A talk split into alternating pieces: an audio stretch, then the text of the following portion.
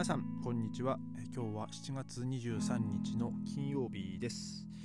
えー今日はですね僕ほんの1時間ぐらい前にあのーワクチンの2回目の接種を受けてきました、えー今日はですね僕1日仕事で、まあ、9時に、まあ、その上がらせてもらってですね。で今日はその僕そのワクチンの接種の予約が夜の10時だったんですよ。でまあみんなに「えそんな時間なの?」って言われたんですけどたまたまですねあの妻が、えーうちの近所のあのプラクティスでそのテルミンがテルミンってまあ予約なんですけどあの見つけてくれたので、まあ、そのままあの僕の名前で取ってですねあので今日まあ行ってきたんですよ。でまあ僕ちょっと、まあ、一応予約の時間は10時だったんですけどまあ僕その結局職場から直接バイクで行って9時半ぐらいですかね9時半ちょっと前にま着いたんですけどなんかまあものすごいこう行列だったのでまあ僕もじゃあもう先に行っても並んじゃおうと思ってですね。まあその一応病院の前に入り口の前に立ってるそのお兄ちゃんにですねその10時に予約があるんだけどっていう話をしてまあでもその紙にあのいろんなこの書類にサインをしなきゃいけなかったので、まあ、その紙をもらってですね、えー待ってる間にそれにこうチェック入れたりサインをして、えーでまあ、結局40分45分ぐらい、えー待ちましたかね、えーで、まあまあ、接種終わって、えーまあちょっとまあ今帰ってきてこのポッドキャストを撮ってます。えーまあ、どんな感じだったかっていうのを、まあ、ちょっと今日は話をしたいなと思うんですけど、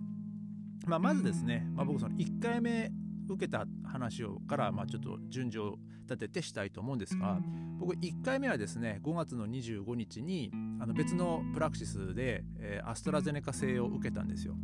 で本来は僕その1回目と2回目の予約が決まってたんですけど、あの先月の末ぐらいに、まあ、その今、ね、主流になってきたあのデルタ株のあの感染拡大の話が、ね、あの問題になってきて、えーその同じワクチン2回受ける、まあ、特にそのアストラゼネカ2回受ける受けてもデルタ株に関してはあまり効果がないっていうような、えー発表があってですね。でまあ、僕もその2回アストラゼネカを受けるくらいだったらちょっと別なやつ受けたいなと思って、えーでまあそこの1回目受けた病院に問い合わせをしたんですけど、まあ、そこはアストラゼネカしかないですっていう返事だったのであもうそれだったらすいませんちょっと2回目の予約はキャンセルさせていただきますっていうふうにまあ僕はメメールをしたんですよね。で、えーたまたま妻がですねあのドクトリブっていうインターネットのサイトがあるんですけど、まあ、それは本当コロナワクチンだけに限らずいろんな病院をあのインターネットでオンラインであの予約できるあのサイトなんですよね。でまあそれでたまたま、えー今日の予約をですね妻が見つけてくれたので、まあ、その僕の名前で、えー予約を取ってもらったんですよ。でまあ、えー僕はその2回目の予約を、まあまあ、今日今日でとりあえずまあ1回目2回目、えー終わったわけなんですけども、まあ、今日はですねあの、まあ、とりあえず、まあ、病院に行って、まあ、3 4 0分待ってで受付で、えまあ、保険証のカードと、まあ、あのインプパスっていうのがあるんですけどあのちっちゃい黄色い冊子なんですけど、まあ、それはそのいろんな予防接種を、まあ、どの予防接種を何月何日に、まあ、どこの病院で受けたっていう、えーその証明書なんですけど日本はあんまりね馴染みがないとは思うんですけど、まあ、なんか聞いたところによると母子手帳にはなんかそういうのを記入する欄があるらしいっていうのはま話を聞いたんですけど、まあ、こちらでではですねあの基本的にはもうみんなそのインプフパスっていうのをあの持ってるっていうのがまあほとんどみたいです。ただまあ日本人は多分本当に馴染みがないものなのであの僕も最初に、まあ、前はしかかなんか風疹の予防接種を受けなきゃいけないことがあってですねあのそういう手紙が来て受けてくださいっていう、えーで、まあ、受けに行った時に、まあ、そこの受けた病院のあの受付のおばちゃんに「インプフパス持ってないの?」って言われて「なんで持ってないの?」って言われたんですけど多分まあ日本人はそんなも誰も持ってないんじゃないかなとあの本当にこっちであの、ね、発行してもらわない限り、えーとまあ、僕は思ってですねまあでもとりあえずまあ僕もその発行してもらってでまあその今日もそのインプフパスを持ってですね行ってきましたでまあその僕の番になって、まあ、女性の、まあ、先生なのかな？まあわからないんですけど、えーとりあえず名前を言って、えーまあ、年を言って。で、まあ、2日間は運動しちゃダメだよってこういうふうに言われたので、まあ、はいっつって。でまあか本当に左の二の腕のあたりにこうチクぐらいの感感覚でもう終わったんですよ。でなんか本当に打ったのかなっていうぐらいのあっさり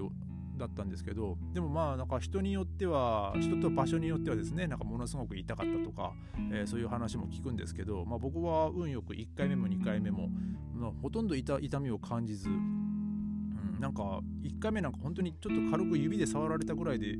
の感触で終わったのでまあ僕はその1回目2回目に関してはその全く痛みを感じなかったですね。でまあ一応あの病院の前で、まあ、15分ぐらい、まあ、その僕バイクで行ってたのでバイクのところで、まあ、様子見で、まあ、待ってようと思ってですね、まあ、そこでなんか変にこう体調が崩れても嫌なので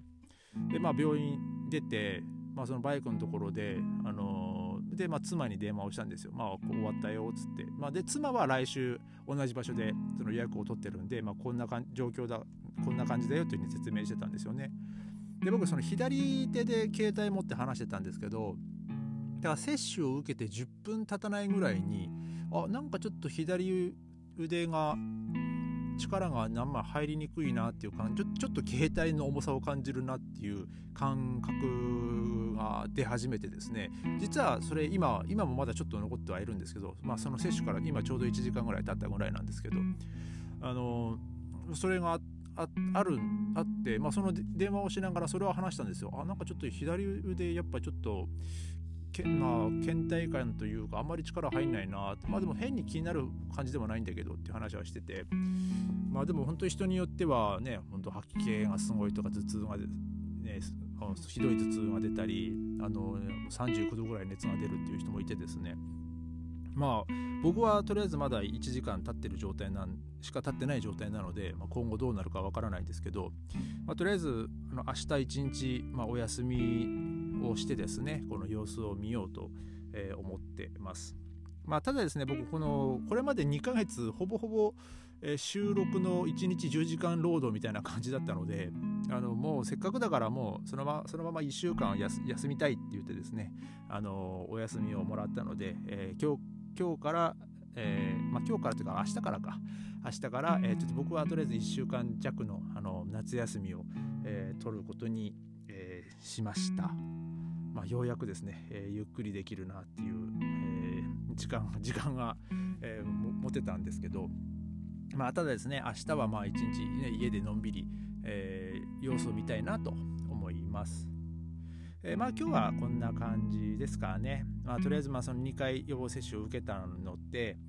えー、まあミッションコンプリートっていうわけでもまだないんですよ。実はあの2回受けてもその2回目からそのさらに 14, 14日間経ってから初めてその2回目を受けたっていうその証明書があの有効になるので結局あのレストランの店内で飲食したい場合もその陰性証明を持っていかなきゃいけないですし